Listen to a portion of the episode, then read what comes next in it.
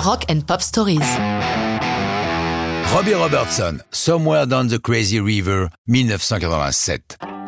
Resituons Robbie Robertson, car son groupe The Band était beaucoup plus connu en Amérique du Nord qu'en Europe. Ils furent les accompagnateurs de Bob Dylan avant de voler de leurs propres ailes.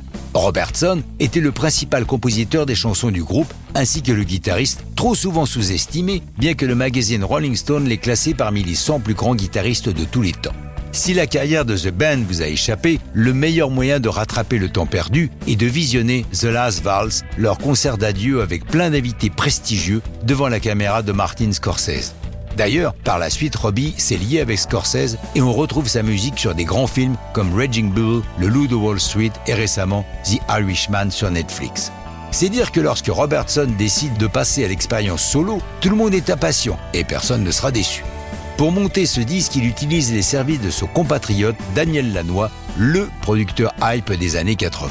Somewhere Down the Crazy River naît des discussions entre les deux hommes. Robbie lui rapportant les conversations qu'il avait avec Levon Helm, l'ex-batteur de The Band.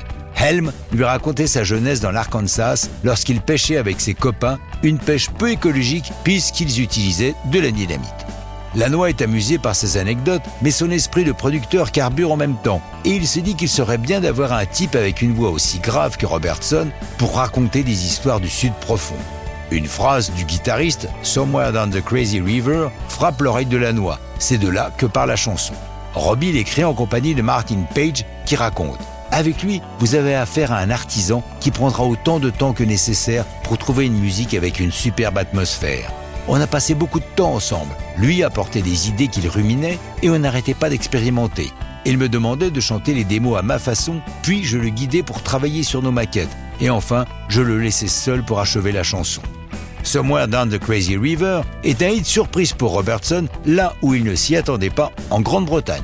Quant à l'album éponyme, il fait un carton en 89 aux Juno Awards, les victoires de la musique canadienne, remportant les titres enviés d'album de l'année et de producteur de l'année pour Robertson et Lanois. Aujourd'hui, après les décès successifs des anciens de The Band, Richard Manuel, Rick Denko et Levon Helm, Robertson est, avec Garth Hudson, le dernier survivant d'une magnifique aventure musicale. Mais ça, c'est une autre histoire de rock'n'roll.